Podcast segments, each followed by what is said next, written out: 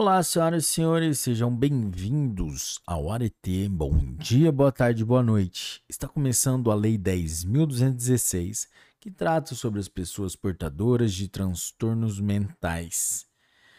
Galera, antes de começarmos, não se esqueça de deixar seu like, se inscrever no canal e compartilhar com seus melhores amigos. Vamos lá?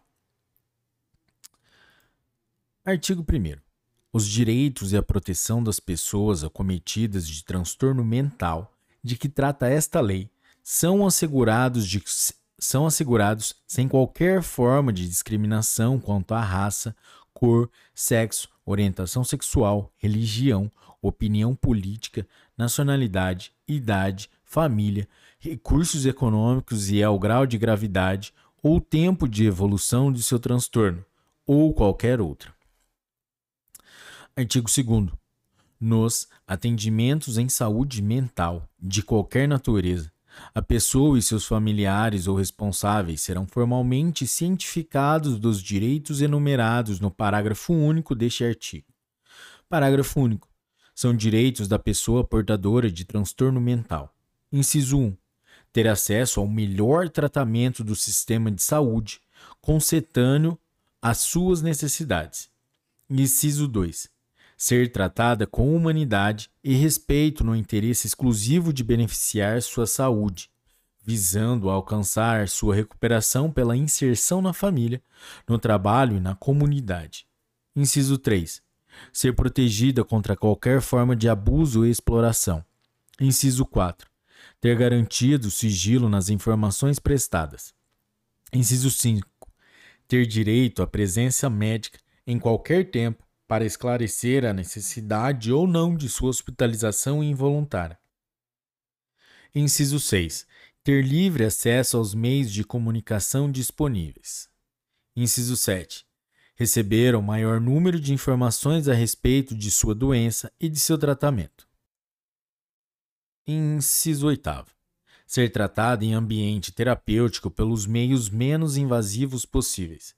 Inciso 9 ser tratada preferencialmente em serviços comunitários de saúde mental. Artigo 3. É responsabilidade do Estado o desenvolvimento da política de saúde mental, a assistência e a promoção de ações de saúde aos portadores de transtornos mentais, com a devida participação da sociedade e da família, a qual será prestada em estabelecimento de saúde mental. Assim entendidas as instituições ou unidades que oferecem assistência em saúde aos portadores de transtornos mentais. Artigo 4. A internação, em qualquer de suas modalidades, só será indicada quando os recursos extra-hospitalares se mostrarem insuficientes. Parágrafo 1. O tratamento visará, como finalidade permanente, a reinserção social do paciente em seu meio. Parágrafo 2. O tratamento em regime de internação será estruturado de forma a oferecer assistência integral à pessoa portadora de transtornos mentais, incluindo serviços médicos, de assistência social, psicológicos, ocupacionais, de lazer e outros.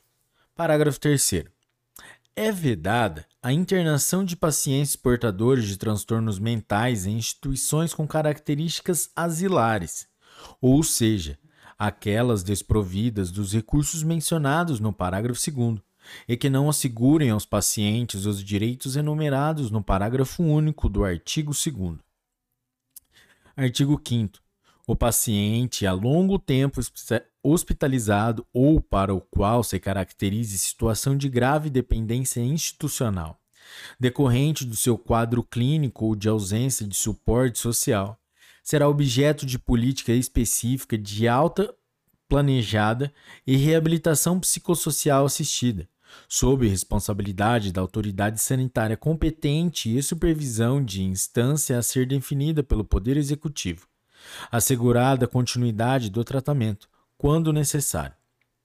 Artigo 6.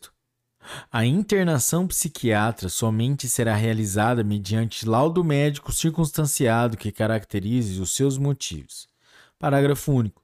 São considerados os seguintes tipos de internação psiquiátrica. Inciso 1.